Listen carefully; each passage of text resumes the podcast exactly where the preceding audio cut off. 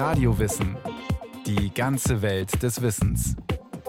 Ein Podcast von Bayern 2. Hier ist Radio Wissen. Die Belle Epoque, Ende des 19., Anfang des 20. Jahrhunderts, gilt als harmonische Zeit, ohne Probleme und Kriege, in der die Menschen voller Optimismus in die Zukunft geblickt haben. Einige Künstler haben aber auch die dunklen Seiten dieser Epoche gesehen, die geprägt war von sozialem Elend und einer nervösen Überreiztheit angesichts der zunehmenden Hektik im alltäglichen Leben. Eine Sendung von Michael Reitz. Das 19. Jahrhundert war ehrlich überzeugt, auf dem geraden und unfehlbaren Weg zur besten aller Welten zu sein. Mit Verachtung blickte man auf die früheren Epochen mit ihren Kriegen, Hungersnöten und Revolten herab. In der Tat wurde ein allgemeiner Aufstieg zu Ende dieses friedlichen Jahrhunderts immer sichtbarer. Auf den Straßen flammten des Nachts statt der trüben Lichter elektrische Lampen. Die Geschäfte trugen von den Hauptstraßen ihren verführerischen neuen Glanz bis in die Vorstädte. So beschreibt 1941 der österreichische Schriftsteller Stefan Zweig in seinem Erinnerungsbuch Die Welt von gestern Erinnerungen eines Europäers eine Zeit, die damals mehr als ein halbes Jahrhundert zurückliegt. Stefan Zweig skizziert eine Phase, die man heute die Belle Époque nennt, die schöne Epoche. Gemeint ist damit der Zeitraum zwischen den letzten beiden Jahrzehnten des 19. Jahrhunderts und dem Ausbruch des Ersten Weltkriegs 1914. Neben dieser zeitlichen Einschränkung gibt es auch eine räumliche, denn im Wesentlichen bezieht sich das Label Belle Époque auf Frankreich, in weitaus geringerem Maß auch auf den damals jungen Nationalstaat Italien. Der Literaturwissenschaftler Ralf Ludwig verweist auf ein Kuriosum, das mit der Benennung dieser Epoche verbunden ist. Die Belle Époque, äh, das ist ja ein Begriff, der eigentlich erst in den 1940er Jahren, Anfang der 1940er Jahre entsteht, weil nämlich so ein nostalgischer Rückblick auf diese Zeit äh, stattgefunden hat.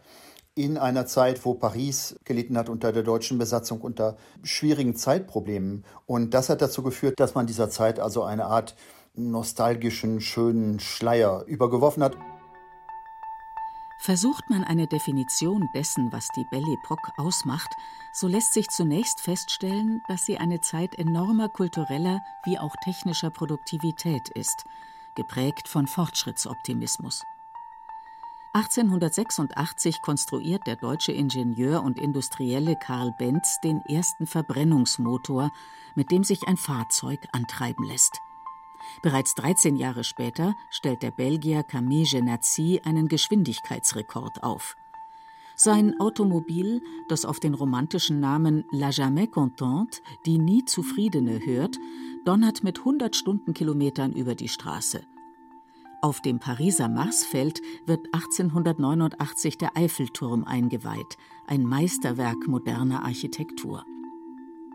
1903 starten die Gebrüder Wright den ersten kontrollierten Motorflug. Sechs Jahre später überfliegt der Franzose Louis Blériot den Ärmelkanal, während Claude Debussy seine Nocturne komponiert, die wie kaum ein Musikwerk dieser Ära ein ungeheurer Publikumserfolg werden. Die Technikvergötterung und Fortschrittsverherrlichung erreicht 1889 und 1900 mit zwei Pariser Weltausstellungen ihren vorläufigen Höhepunkt. Die Jahrhundertwende wird als Beginn einer neuen Menschheitsära gesehen. Der gigantische Palais de l'Électricité gibt Zeugnis davon, wie die Elektrizität geradezu angebetet wird. Doch es gibt auch Misstrauen einer Gesellschaft und einer bürgerlichen Welt gegenüber, die mit immer höherer Geschwindigkeit immer neuen Sensationen hinterherjagt. Man sieht hier nicht nur den Fortschritt, sondern auch das Gefährliche und das Leiden daran. Und mit der enormen Hochrüstung vor dem Ersten Weltkrieg und dann dem Ausbruch des Ersten Weltkriegs und mit seinem ganz grausamen Verlauf ist natürlich irgendwie Schluss mit dem naiven Glauben an einen technisch-industriellen Fortschritt mit seinen tiefen Eingriffen in das menschliche Leben. So schön und friedlich diese Zeit auch in der Rückschau gewesen sein mag, ergänzt der Romanist Robert Fayen, Ja, es ist die Zeit des Anarchismus, der Attentate, der wirklich brutalen politischen Spaltung Frankreichs in das Lager der, der republikanisch äh, orientierten Kräfte, die eben die politische Klasse maßgeblich bestimmen. Aber auf der anderen Seite gibt es eben auch nach wie vor die royalistisch eingestellten Franzosen, die gar nicht mit dieser Dritten Republik, die ja in diese Zeit fällt, einverstanden sind. Politisch und sozial ist Frankreich tief gespalten. Nach dem Deutsch-Französischen Krieg von 1870-71 wird in Frankreich die Monarchie abgeschafft und es entsteht die Dritte Republik, die allerdings mit einem der brutalsten Massaker des Industriezeitalters beginnt. Im Mai 1871 wird die sogenannte Pariser Kommune zerschlagen, der Versuch einer basisdemokratisch organisierten sozialistischen Gesellschaft. Mehr als 30.000 Menschen, darunter zahlreiche Frauen und Kinder, werden von der französischen Armee ermordet. Die folgenden Jahre, so Robert Fayen, sind nicht nur für die Arbeiter, sondern auch für Künstler und Schriftsteller alles andere als Bell. Man kann eben eine sehr evidente Beobachtung machen, dass in dieser Zeit jetzt ähm, vor dem Ersten Weltkrieg, ausgehendes 19., dann eben vor allem frühes 20. Jahrhundert, dass viele Künstler, Autoren tatsächlich eher Randfiguren erst einmal sind. Also die kommen sozusagen aus der kulturellen Peripherie. Es können sogar Ausländer sein, also gar keine Franzosen. Es herrscht ein Nebeneinander von Zukunftsoptimismus und Besorgnis, das vor allem von Schriftstellern, Malern und Bildhauern artikuliert wird. Die Technik wird immer besser, es gibt immer bessere Elektrizität oder stabilere Elektrizität und die Dampfmaschinen werden immer stärker und so weiter. Aber es gibt natürlich auch die Gegenseite, die und äh, natürlich auch stark auf der Seite der Künstler, die eben diesen Fortschritt durchaus kritisch sehen oder ihn zumindest als überfordernd auch vielleicht ähm, wahrnehmen. In den Vierteln Montmartre und Montparnasse entstehen Künstlerkolonien.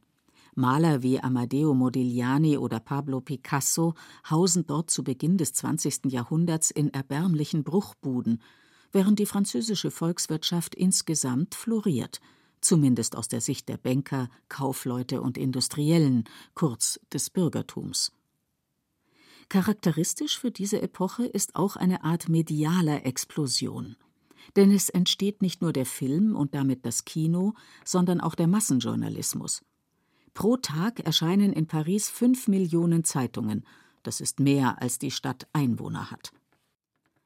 Der Journalist und Schriftsteller Guy de Maupassant, er lebte 1850 bis 93, greift in zahlreichen Zeitungsglossen, Erzählungen und Romanen die Selbstgerechtigkeit und Sattheit der wohlhabenden Klassen auf und an aber auch das schreckliche Scheitern von künstlerischen Glücksrittern, die ihren Teil vom Kuchen des gesellschaftlichen Reichtums abhaben wollen. Mit seinem Roman Stark wie der Tod veröffentlicht Guy de Maupassant 1889 einen der besten Künstlerromane der Weltliteratur. Er schildert darin einen Maler, der den Aufstieg in die besseren Kreise geschafft hat, aber gerade deshalb kritisch bleibt. Oh, Madame, in der guten Gesellschaft stirbt man nicht vor Lachen. Man lacht ja gar nicht richtig. Aus Takt und Höflichkeit tut man so, als ob man sich amüsiere und lache. Man ahmt die Grimasse des Lachens ziemlich gut nach, aber man lacht niemals wirklich. Gehen Sie in die Boulevardtheater. Dort können Sie sehen, was Lachen heißt. Als künstlerischer Ahnherr einer skeptischen Sicht auf die Wirklichkeit gilt der Lyriker Charles Baudelaire. Obwohl bereits 1867 im Alter von 46 Jahren verstorben, hat er in seinem Gedichtband Die Blumen des Bösen die negativen Züge und Entwicklungen der Moderne vorweggenommen. Ein Aspekt seiner Kritik ist die zunehmende Beschleunigung und Hektik, die Ende des 19. Jahrhunderts dann tatsächlich zum Krankheitsbild der Neurasthenie, der Nervenschwäche und Überreiztheit führte. Denn Baudelaire war das, was man einen Flaneur nennt, ein Mensch, der in aller Ruhe über die Boulevards schlendert und Eindrücke sammelt. Die Hochgeschwindigkeit der Belle Époque ließ diesen Typus zunehmend aus dem Pariser Stadtbild verschwinden, so der Literaturwissenschaftler Ralf Ludwig. Der Flaneur zum Beispiel, das war ja so eine Art Individualistengenre. im Paris der Zeit, die machten sich zum Beispiel den Spaß daraus, mit Schildkröten spazieren zu gehen, ganz langsam und dem Gang der Schildkröten zu folgen. Also ein antithetisches Verhalten gegenüber diesen Massenphänomenen, was aber irgendwo auch noch möglich war.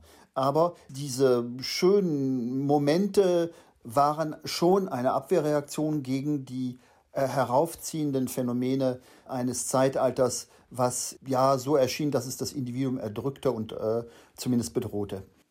Charles Baudelaire trug dem in seinem Gedicht mit dem Titel Einer vorübergehenden Rechnung. Die Straße heult und rasselt fieberhaft. Da schreitet zwischen Lärm und Gassenhauer ein schlankes Weib in majestätischer Trauer, mit stolzer Hand des Kleides Saum gerafft. Verändert, fern, zu spät, ach, niemals wieder. Fremd mir dein Pfad, mein Weg dir unbekannt. Dich hätte ich geliebt, dich dies erkannt. Wenn Baudelaire dieses berühmte äh, Gedicht schreibt, à une passante, einer Passantin gewidmet, die schnell an ihm vorübergeht, mit der er einen Blick austauscht und dann ist sie weggerissen von der Menschenmenge. Also das schafft eine Härte, der der französische Denker, Künstler am Ende des 19. Jahrhunderts nur so äh, aus dem Wege geht, dass er das vermeidet, indem er sich eine Impression von etwas anderem schafft als Antithese. Und das ist ja das, was eigentlich an der Basis der Belle Époque, jedenfalls in künstlerischer Hinsicht, zu sehen ist. Nicht wenige Maler und Schriftsteller empfinden die Außenwelt als bedrückend und wenden sich ihrem Innenleben zu. Es entsteht die künstlerische Richtung des Impressionismus. Nicht die Realität, sondern der subjektive Eindruck von ihr wird abgebildet und geschildert. Am konsequentesten hat das der Schriftsteller Marcel Proust mit seinem Romanzyklus À la recherche du temps perdu auf der Suche nach der verlorenen Zeit praktiziert. Schwer asthmakrank lebte er zeitweise völlig abgeschottet in seiner großbürgerlichen Pariser Wohnung und schrieb an einem Werk, das heute als Meilenstein moderner Literatur gilt. Rainer Moritz ist Leiter des Literaturhauses Hamburg. Er sagt, Impressionistische Literatur ist ganz häufig eine Literatur, die weniger auf Action setzt, die in die Innenwelt sich flüchtet und dann diese Phänomene wie Depressionen äh, und wie alle möglichen Malaisen genau beschreibt. Und Proust selber hat natürlich, man kennt ihn oder man sieht es förmlich vor, sich wie er im Bette liegt, die Fahnen korrigiert und die Korktapete alle Außeneinflüsse abdämmen soll. Das war natürlich der ideale Punkt, wenn man so will, um diese Innenschau auch literarisch zu betreiben. Trotzdem, so Rainer Moritz, kann man Marcel Proust nicht als Dichter im Elfenbeinturm sehen, der von der Wirklichkeit nichts mitbekommt. Seine Literatur sei vielmehr ein dialogartiger Reflex auf die Realität. Man kann Proust nicht allein auf diese Zurückgezogenheit, auf dieses verästelte Beschreiben von Empfindungen zurückführen. Wenn man seine Bücher anschaut, dann sieht man sofort, er hat sich immer auch für moderne Technik interessiert. Das Telefon spielt eine ganz wichtige, Automobilfahrten spielen bei Proust eine ganz wichtige Rolle. Aber er hat natürlich, und davon zehrt natürlich auch die Recherche dann, er hat natürlich diese Gefühlsverästelung, Verschlingungen sehr, sehr genau beschrieben. Nicht von ungefähr erscheint im Jahr 1899 die umfangreiche Schrift eines Wiener Arztes, die auch bald in Künstlerkreisen für Furore sorgen wird. Es ist die Traumdeutung von Sigmund Freud. Was auch die Schriftsteller der Belle Époque daran fasziniert, ist Freuds Behauptung, wir seien nicht Herr im eigenen Seelenhaus und dass somit eine umfassende Darstellung des Menschen ohne Einbeziehung seines Unbewussten gar nicht möglich ist. Einige Schriftsteller reagieren darauf wie elektrisiert, so Robert Fayen. In den ersten Jahren des 20. Jahrhunderts gibt es Figuren wie Apollinaire zum Beispiel, den ich besonders interessant finde, der einerseits ganz stark die Traditionen verwirft, also diesen Gestus der Avantgarde pflegt, und auf der anderen Seite eben eine Poesie der Energie, der Vielsprachigkeit, äh, auch des Allumfassenden, der, der Totalität sozusagen entwickelt.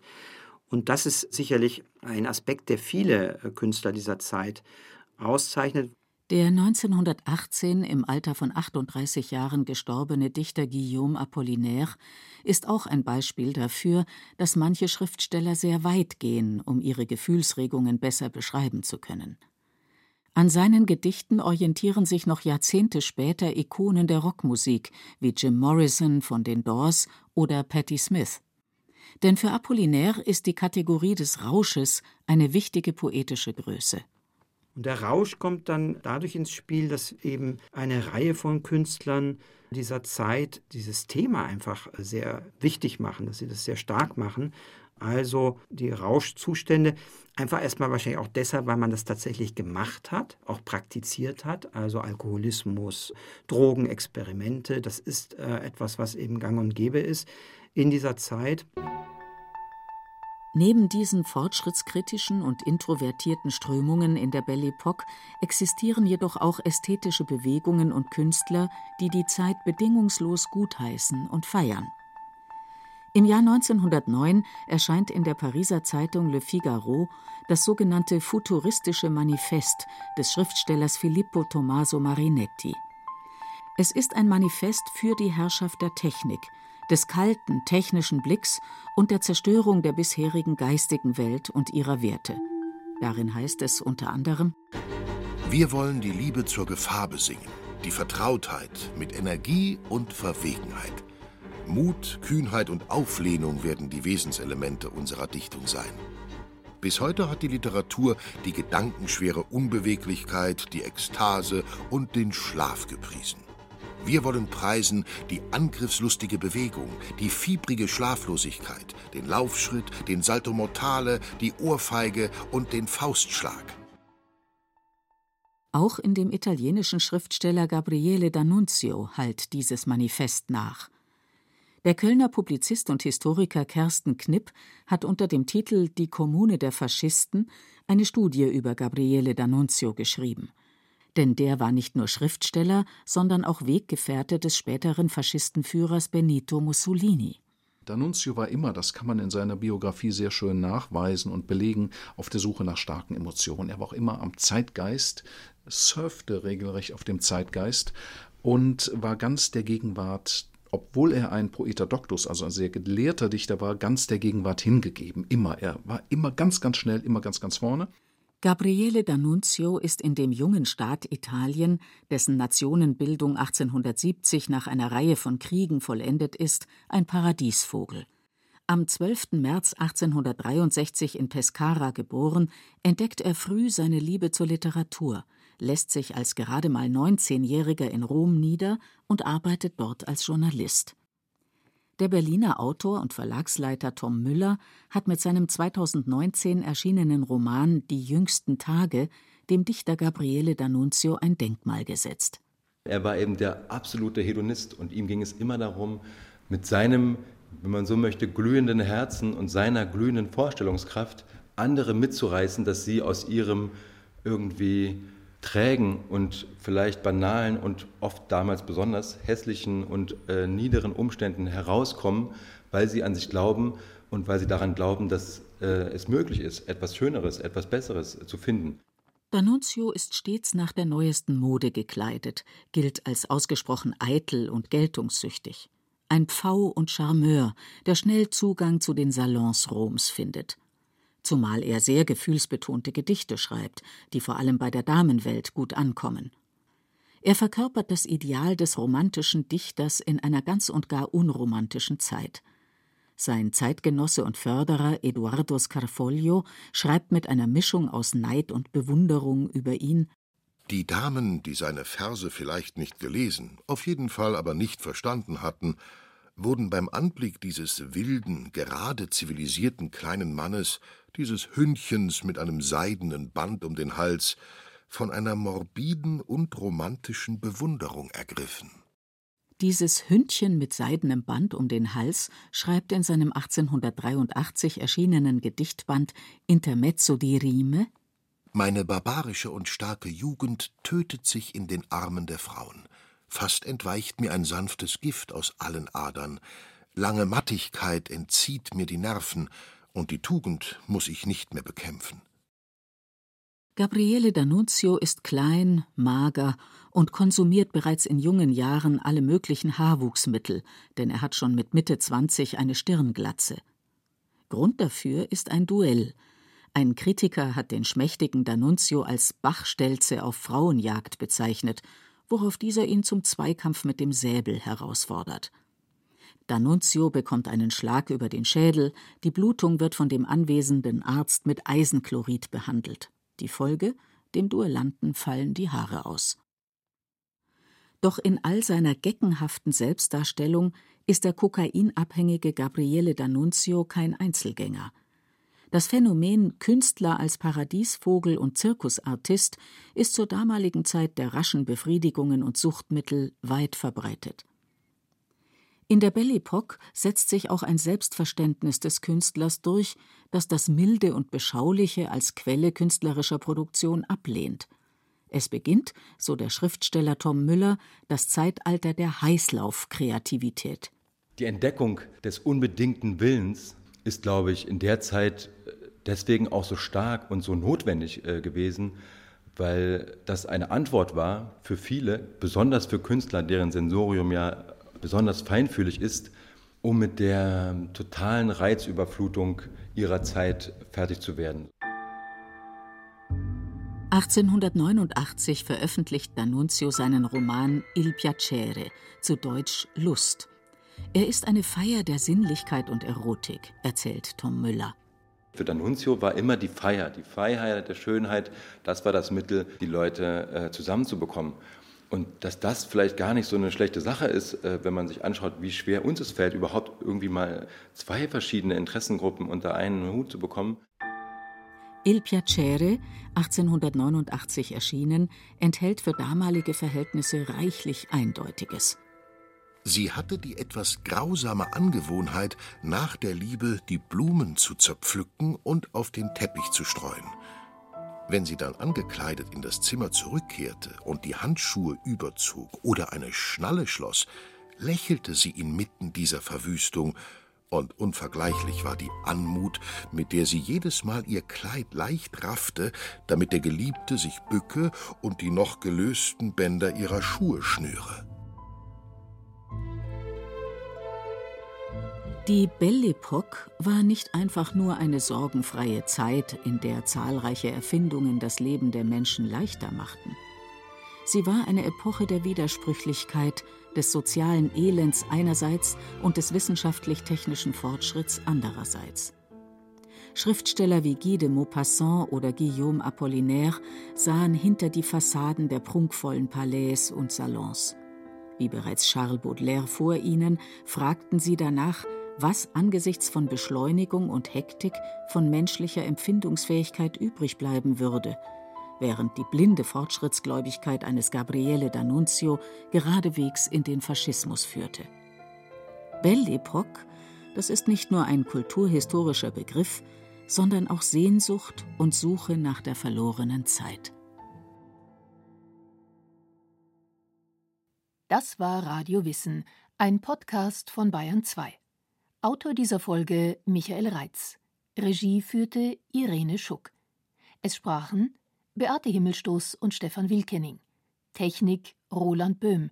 Redaktion Andrea Breu. Wenn Sie keine Folge mehr verpassen wollen, abonnieren Sie Radio Wissen unter bayern2.de slash radiowissen.